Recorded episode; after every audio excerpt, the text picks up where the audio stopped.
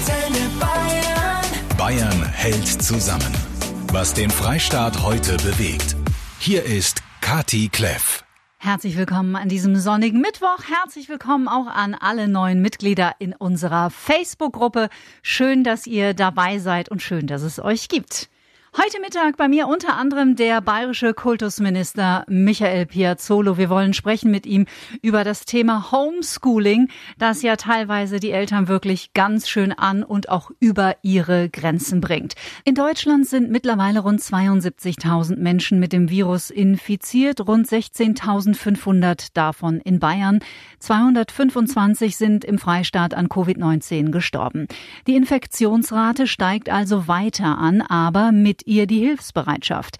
Die Münchner Taxibranche will Ärzte, Schwestern und Pfleger in der Corona-Krise kostenlos befördern, damit sie nach ihren Schichten und Überstunden schnell wieder nach Hause kommen. Kein Land ist derzeit stärker betroffen als die USA. Präsident Trump rechnet mittlerweile mit bis zu 240.000 Todesopfern in den nächsten Wochen und Monaten. In Italien wurden heute die strengen Ausgangsbeschränkungen für die 60 Millionen Bürger bis zum 13. April verlängert. Und in Österreich ist seit heute jeder verpflichtet, einen Mundschutz zu tragen, wenn er einen Supermarkt betritt. Marina aus Osterhofen. Also ich muss sagen, ich persönlich finde es ein bisschen ja, übertrieben, wie bei uns jetzt in Deutschland. Wenn man sich an den Abstand 1,50 hält, dann muss man es nicht unbedingt machen, finde ich. Birgit aus Monau, was denkst du?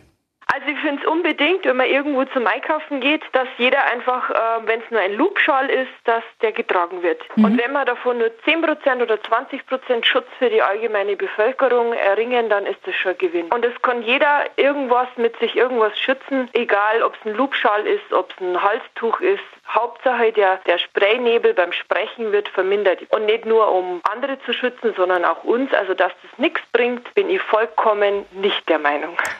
Glauben Sie nicht jedem, der einen Doktortitel hat, rät heute einer der führenden Verschwörungstheorie-Experten im Interview mit den Kollegen von der Zeit. Ja, ähnlich wie nach dem 11. September haben auch momentan Verschwörungstheorien Kettenbriefe ohne nachvollziehbare Quellen oder sonstige ominöse Wahrheiten absolute Hochkonjunktur. Dabei war es nie so wichtig wie in diesen Tagen, sich wirklich sauber zu informieren. Und vor allem ist auch meine persönliche Bitte, nicht jeden Quatsch, den man geschickt bekommt, einfach gleich weiter verbreitet, ohne erstmal zu überprüfen, ob das denn überhaupt glaubwürdig ist, was man da geschickt bekommt. Professor Gustl Stich, Tropenmediziner an der Uniklinik Würzburg und unser wirklich hundertprozentig verlässlicher und kompetenter Ansprechpartner in Sachen Covid-19. Wie denken Sie denn eigentlich in diesen Tagen über kursierende? Verschwörungstheorien? In gewisser Weise ist es fast belustigend zu sehen, welche sogenannten Experten aus der Versenkung plötzlich auftauchen. Mhm. Wir haben da einen Professor, der sagt, das ist eine Selbstzerstörung der Gesellschaft, wenn man diese Bestimmungen macht. Wir haben einen anderen Professor, der sagt, ich habe euch doch schon gesagt, dass ihr im Januar hättet Schulschließungen durchsetzen müssen. Also Sie sehen diese beiden Extreme schon von jeweils Professoren, die natürlich auch Wissenschaft betrieben haben. Mhm. Und es gibt vor allem auch immer noch sogenannte Experten, die die derzeitigen Maßnahmen für völlig übertrieben halten. Wie sehen Sie das? Ich glaube, dass die jetzigen Bestimmungen, die uns allen ja wirklich wehtun, ne? Mhm. keiner freut sich über das, was jetzt hier passiert, nee. dass diese Bestimmungen eigentlich richtig sind. Sie kommen auch aus meiner Sicht zur richtigen Zeit, denn stellen Sie sich vor, Ende Januar hätte jemand was von Schulschließungen oder von Ausgangsbeschränkungen gesagt, das wäre überhaupt nicht durchsetzbar mhm. gewesen. Und ich habe das Gefühl, dass wir es wirklich gut schaffen. Jetzt tritt heute in Österreich die Tragepflicht für Atemschutz in Supermärkten in Kraft. Sie tragen jetzt aus Berufsgründen natürlich ohnehin so eine richtige Profimaske. Glauben Sie denn, dass das bei uns auch sinnvoll wäre? Der chirurgische Mund-Nasenschutz, den wir jetzt hier im Klinikum überall tragen, ist nicht gedacht dass wir uns selber schützen, sondern dass wir die schützen, mit denen wir zusammen sind, mhm. für den Fall, dass wir schon das Virus in uns tragen. Wenn wir die Bilder von China anschauen, dann laufen da ja praktisch alle Menschen schon mit einem Mund-Nasenschutz rum. So eine Situation habe ich mir für Deutschland bisher nicht vorstellen können. Und ich glaube, sie muss auch nicht kommen. Mhm. Denn das Entscheidende ist das, was im Moment passiert, dass wir die ganzen sozialen Kontakte massiv einschränken. Mhm. Dankeschön, Professor Gustl Stich in Würzburg. Und wie gesagt, auch wenn es bei uns noch keine Pflicht ist, haben wir ja mehrfach jetzt auch in den letzten Tagen immer wieder drüber gesprochen, es verbietet euch natürlich auch keiner. Also wenn ihr euch wohler fühlt, ich ehrlich gesagt gehe auch mit Maske in den Supermarkt, weil man kommt sich ja dann vielleicht doch mal ein bisschen näher. Und ich möchte es auch einfach den Kassiererinnen gegenüber aus Respekt machen, denn ich schütze ja wie auch mehrfach wiederholt, nicht mich, sondern dann die Kassiererin, die einfach mit vielen Menschen Umgang hat. Und wenn ihr euch damit wohler fühlt, völlig in Ordnung, dann tragt ihr einfach eine. Und es gibt ja mittlerweile wirklich auch tolle selbstgenähte und es ist auch noch eine schöne Beschäftigung obendrauf. Also wenn schon Masken für alle, mailt mir der Marco, dann wäre es doch schön, wenn diese mit einem Lächeln bedruckt wären oder zumindest mit etwas, das eine positive Reaktion beim Gegenüber auslöst. Das finde ich eine bezaubernde Idee, Marco. Und ich meine, eurer Kreativität sind ja keine Grenzen gesetzt. Die Anleitung übrigens zum Nähen, die findet ihr selbstverständlich bei uns auf antenne.de. Peter aus Berchtesgaden hat auch eine Monsteridee. Er meint, man nehme die Körbchen von einem BH, für Kinder kleine Körbchen, für Erwachsene größere Körbchen. Da macht man links und rechts ein Gummiband dran. Zack, fertig ist die persönliche Schutzmaske. Sicherlich auch ein Riesenhingucker im Supermarkt. Gute Idee, Peter. Vielen Dank. Schorsch aus Vorburg, was hältst du vom Mundschutz im Supermarkt? Wenig, weil ich gebe den, den Ärzten und den Wissenschaftlern oder wie auch immer den Experten recht, dass es in erster Linie erstmal ein Schutz ist, andere nicht anzustecken. Nur ähm, wie oft haben wir denn eine feuchte Aussprache? Und naja. wenn wir wirklich schon anderthalb Meter weg sind, dann ist es ja gar nicht so großartig ähm, gegeben, dass wir uns anstecken können durch, über, durch Tröpfchenübertragung. Also da müsste ich ja eine feuchte Aussprache haben wie ein Kamel. Ich finde, dass die Menschen untereinander genug Obacht geben und den Abstand einhalten. Das ist ausreichend genug, ist meine Meinung. Also ich finde, viele verhalten sich wirklich absolut vorbildlich. Vielen Dank, lieber Schorsch. So, nach Gymnasium und Realschulen ist jetzt endlich klar, auch die Abschlussprüfungen an der Voss und an den Berufsschulen werden verschoben. Das hat das bayerische Kultusministerium heute Vormittag bekannt gegeben. Also auch ihr dürft noch ein bisschen aufatmen in Zeiten der großen Unsicherheit, liebe Schüler. Dort mir zugeschaltet der bayerische Kultusminister Michael Piazzolo. Herr Minister, die Abwicklung des Modells Schule zu Hause zeigt derzeit große Unterschiede und teilweise leider auch große Defizite an bayerischen Schulen auf. Manche scheinen in der dritten Woche immer noch völlig ratlos und überfordert zu sein, was die digitalen Angebote betrifft. Bei anderen läuft es super. Hat uns die Digitalisierung da so ein bisschen kalt erwischt? Zuerst will ich nochmal deutlich machen, dass es jetzt nicht darum geht, den Unterricht, der jetzt zu Zeiten von äh, Corona ausfällt, die drei Wochen zu Hause eins zu eins abzubilden. Das ist gar nicht das Ziel. Also das ist auch deutlich an die Eltern gerichtet. Eltern sind keine Hilfslehrer, wir wollen das auch nicht überfordern, sondern es geht im Wesentlichen natürlich darum, dass die Schülerinnen und Schüler zu Hause auch die Möglichkeit haben, Dinge zu wiederholen, zu vertiefen, vielleicht auch das eine oder andere schon vorzulernen. Äh, und äh, die Eltern können die Schülerinnen und Schüler dabei natürlich unterstützen.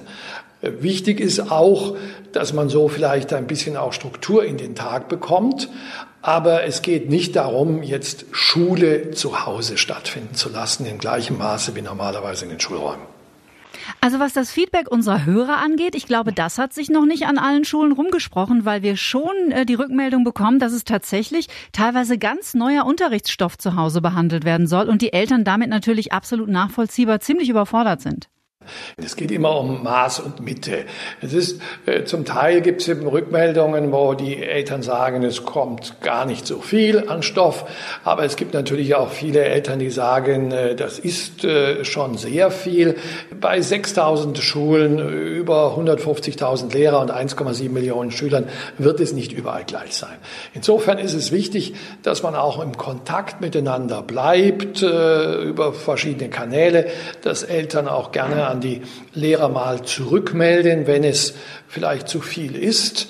Und ich glaube, dann spielt sich das auch im gemeinsamen Miteinander äh, gut ein.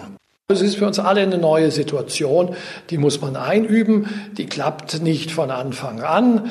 Und äh, ich bin aber auf der anderen Seite, muss ich ganz deutlich sagen, sehr froh, was wir alles in der kurzen Zeit auf den Weg gebracht haben und will auch ausdrücklich sowohl den Lehrkräften als auch den Eltern und den Schülern danken für das, äh, was sie alles in dieser Situation leisten. Was lernen Sie daraus für die Zukunft? Das ist äh, natürlich ein, ein Testlauf. Es ist faszinierend, wie viele äh, Lehrkräfte sich auch jetzt sehr, sehr schnell darauf eingelassen haben, zusätzlich zu denen, die schon vorher mit digitalen Speichermedien unterrichtet haben. Hier gibt's sehr, sehr viele gute Beispiele und äh, die Zahlen sind auch deutlich in die Höhe geschnellt, äh, so stark, dass wir gerade in den ersten Tagen auch äh, die Serverkapazität äh, deutlich nach oben fahren mussten. Herr Minister, wie unterstützt das Ministerium die Lehrkräfte an den Schulen gerade, damit auch wiederum die Eltern, die zu Hause ihre Kinder betreuen, nicht komplett überlastet sind in diesen Tagen? Es ist so, dass wir natürlich jetzt im Ministerium nicht äh, Vorgaben äh, geben, wie man den Unterricht macht in diesen Zeiten. Da sind unsere Lehrkräfte vor Ort absolute Spezialisten. Unterstützen können wir, das, und das tun wir auch, dass wir, was insbesondere Abschlussprüfungen anbetrifft, auch konkrete Zeitpläne entwickeln. Wir haben jetzt äh, im Wesentlichen alle Abschlussprüfungen auch nach hinten verschoben.